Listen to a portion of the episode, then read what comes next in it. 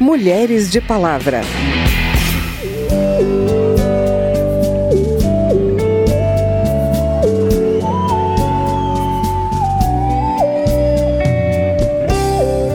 No momento em que um homem sabe que aquela medida protetiva de proibição de aproximação, ele, ela deixa de vigorar, esse agressor procura a vítima.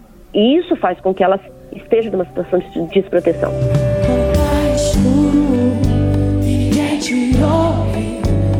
Chega a noite e você os números de feminicídio só crescem nos últimos anos. Pesquisa do Fórum Brasileiro de Segurança Pública mostrou que mais de 18 milhões de mulheres sofreram alguma forma de violência em 2022.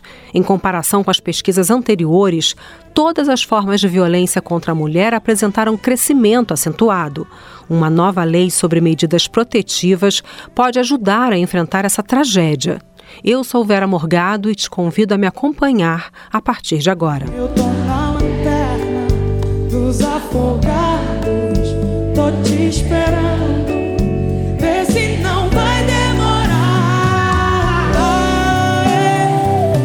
Brasil é o quinto país em número de mortes de mulheres pela condição de gênero. A Câmara prestou uma homenagem a essas vítimas no plenário da casa e a Lara Raj acompanhou o depoimento de uma sobrevivente que emocionou quem participou da sessão solene. Bárbara Pena sobreviveu a uma tentativa de feminicídio por parte do ex-companheiro em 2013. Ela teve 40% do corpo queimado e perdeu dois filhos em incêndio provocado pelo agressor. Na ocasião, também morreu um vizinho idoso que tentou ajudar. Bárbara sobreviveu ao feminicídio, mas destacou que continua sofrendo violência, pois tanto o judiciário quanto a família do agressor foram omissos em garantir reparações por danos morais, físicos e psicológicos. Ela ressaltou ainda a omissão do Estado em garantir a segurança física e psicológica dela, que já foi ameaçada pelo pai do agressor e já recebeu vídeos de ameaças do ex de dentro da cadeia. Sem falar no julgamento em 2019, onde ele foi considerado inocente pela morte do vizinho idoso, parcialmente culpado pela morte dos filhos e culpado pela minha tentativa de homicídio, pois em 2013 não havia sido criado a tipificação de feminicídio. Se não bastasse, eu fui processada pela Defensoria Pública, que me obrigou a não falar ou reclamar do júri. Ou seja, eu fui censurada até mesmo no meu direito de me expressar com indignação da nossa justiça brasileira. Autora do pedido de realização da sessão, a deputada Silvia Alves, do União de Goiás, que já foi vítima de violência doméstica, lembrou que o Brasil é o quinto país em número de feminicídios no mundo, sendo a maior parte das vítimas mulheres negras. Silvia destacou que em 2022, 1.410 mulheres perderam a vida, com uma mulher morta a cada seis horas, um crescimento de 5% em relação a 2021. Em 2015, os parlamentares aprovaram a Lei do Feminicídio, que tornou o assassinato de mulheres pela condição de ser mulher homicídio qualificado. O feminicídio também está na lista de crimes hediondos, com penas mais altas. A Lara Raj conta agora os caminhos para enfrentar o alto índice de violência doméstica no Brasil, apontados pela representante do governo e pelas deputadas que estiveram no plenário. A deputada Maria do Rosário, do PT do Rio Grande do Sul, segunda secretária da Câmara, afirmou que não bastam só leis, mas é preciso efetivamente punir os criminosos. Ela pediu a aprovação pelo Senado Federal da proposta de sua autoria, já aprovada pela Câmara, que cria pensão especial para órfãos do feminicídio. Presidente da Comissão dos Direitos da Mulher, a deputada Leda Borges, do PSDB de Goiás, informou que o colegiado analisa mais de 200 projetos e a maior parte trata de violência contra a mulher. A presidente da ONG Por Elas e Gana de Castro manifestou apoio a dois projetos de lei, o que criminaliza a misoginia e o que prevê prisão preventiva no caso de ameaça contra mulheres. Secretária Nacional de Enfrentamento à Violência contra as Mulheres, Denise Mota Dal, informou que o Ministério das Mulheres tem trabalhado em duas direções. Primeiro, no fortalecimento dos serviços de atendimento às mulheres em situação de violência.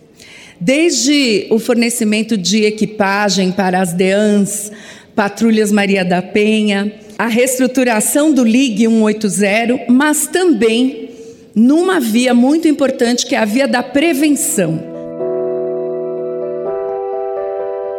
Segundo Denise Dal, para a prevenção do feminicídio é muito importante a mudança da cultura machista, que prega o ódio às mulheres e divulga misoginia, por exemplo, por meio das redes sociais. Ela informou que o governo está reconstruindo o Pacto Nacional de Prevenção ao Feminicídio.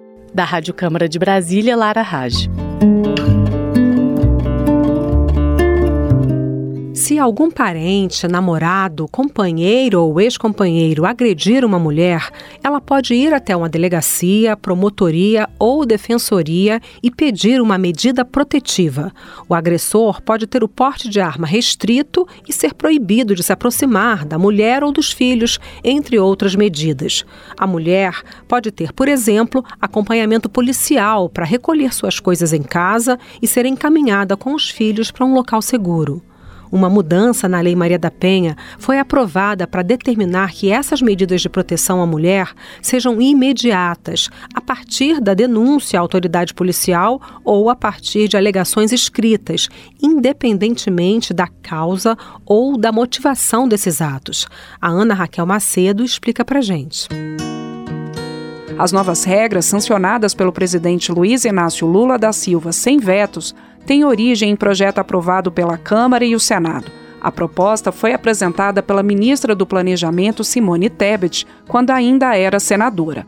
Na Câmara, a relatora do projeto foi a deputada Jandira Fegali, do PCdoB do Rio de Janeiro, que destacou casos em que juízes deixaram de aplicar as medidas previstas na Lei Maria da Penha por considerarem que não se tratava de violência doméstica, e sim disputas por guardas de filhos, disputa patrimonial ou quando a vítima era irmã, mãe ou neta do agressor. Ainda segundo Jandira Fegali, o Tribunal de Justiça do Distrito Federal deixava de aplicar medidas para proteger mulheres em quase 90% das ações que envolviam irmãos, sob a alegação de que não haveria violência de gênero nesses casos. Em plenário, a deputada delegada Ione, do Avante de Minas Gerais, defendeu a necessidade de mudança na lei. Posso dizer, como delegada de mulheres, quantas vezes eu requeri medida protetiva e foi indeferida. Foi indeferida. Ah, não, não é uma situação de violência, é uma situação referente à guarda de filhos, é uma situação referente ao patrimônio. Defere a medida protetiva, dá segurança para a mulher e depois abre o procedimento. A nova lei estabelece que a medida protetiva poderá ser indeferida se ficar constatado que não há risco à mulher e, quando for concedida, vai valer enquanto houver risco. Da Rádio Câmara de Brasília, Ana Raquel Macedo. Para explicar a importância da aprovação dessa lei, eu conversei com a doutora Soraya Mendes. Ela é pós-doutora em teorias jurídicas e contemporâneas pela UFRJ e já foi coordenadora nacional do Comitê Latino-Americano e do Caribe para a Defesa dos Direitos das Mulheres. Ela começa a entrevista chamando a atenção para os sinais de que a mulher está em risco, mas que podem não ser considerados pelas autoridades, porque são culturalmente aceitos. Um dos cenários que tem que ser avaliados é se ela tem redes de apoio. O que, que passaria desapercebido? O fato de que essa mulher, ela normalmente acaba perdendo a sua rede de apoio. É aquela mulher que já não tem mais amigas com quem conversar, porque todas as amigas, segundo o agressor, são más influências.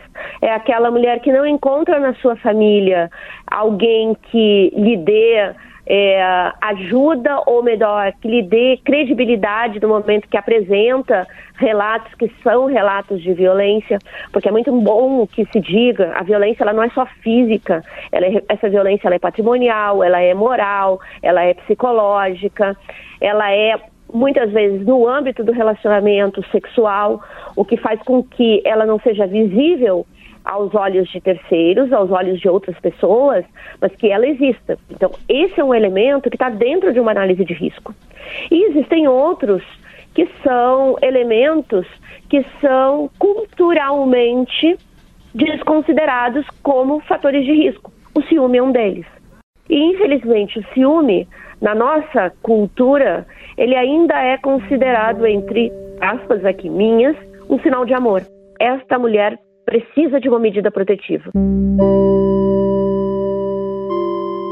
A jurista lembra que, em muitos casos, as vítimas de feminicídio não tinham medidas protetivas em vigor.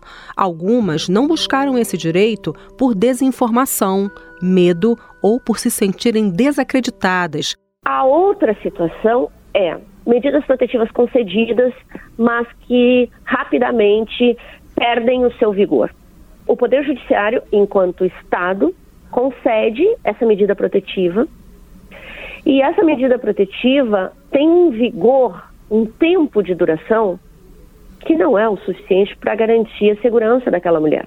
Daí a importância de que essas medidas protetivas elas visem como o próprio nome diz, proteger. E proteger é até que o risco deixe de existir. No momento em que um homem sabe que aquela medida protetiva de proibição de aproximação, ele, ela deixa de vigorar, esse agressor procura a vítima ele torna a aproximar. Então, isso faz com que ela esteja numa situação de desproteção. Doutora Soraya explica mais ainda o contexto social que nega o acolhimento às mulheres que sofrem violência doméstica, porque julga e condena essas mulheres que, na verdade, são vítimas. Ao longo dos últimos anos, conseguimos, de alguma forma, afastar aquele ditado popular que dizia em briga de marido e mulher ninguém mete a colher. Mas, por outro lado, não deixou de existir um julgamento. Quando, por exemplo, independentemente de uma violência visível, esse relacionamento persiste. Ou quando, independentemente de ter ido até o sistema de justiça e, eventualmente, até obtido uma medida protetiva, é, num primeiro momento, essa, essa mulher retome o relacionamento com aquele agressor. E isso é motivo de julgamento. Então, para quem está de fora e quem pretende acolher, que eu faça no sentido, no sentido mais profundo da palavra acolher. Nós estamos ali diante de situações muito complexas. Não é, muito, não é simples dizer, você está numa situação de violência, você sai dela. E se você não sai, é porque você não quer. Não é dessa forma. O jogo que envolve a violência doméstica familiar, ele traz consigo sentimentos, ele traz consigo apostas de futuro, ele traz consigo respeitabilidade social, ele tem, portanto, razões emocionais, psicológicas, culturais que fazem com que isso seja muito complexo. Doutora Soraya Mendes, muito obrigada pela entrevista.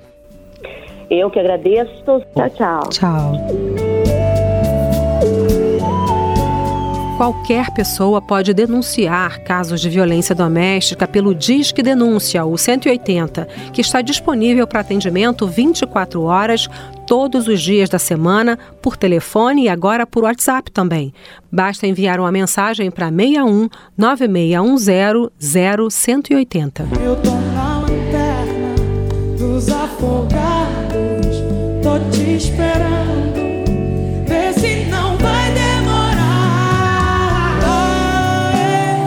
E esse foi o Mulheres de Palavra. Nesse programa a gente ouviu a Maria Gadu cantando Lanterna dos Afogados, do Herbert Viana. A produção foi de Cristiane Baker e Lucélia Cristina. Trabalhos técnicos Newton Gomes. Reportagem Lara Raj e Ana Raquel Macedo. Também na reportagem e na edição desse programa, eu, Vera Morgado, agradeço a sua audiência. Se você quer sugerir um tema para gente, o e-mail é radio@câmara.leg.br e o WhatsApp é 61 999 78 90 80. O Mulheres de Palavra é produzido pela Rádio Câmara e transmitido pelas rádios parceiras em todo o Brasil, como a Rádio Queimadas FM, lá do município de Queimadas, na Bahia. Para conferir outras edições do programa, vai lá no site radio.câmara.leg.br ou no seu agregador de podcast preferido. Tchau, até a próxima. Mulheres de Palavra.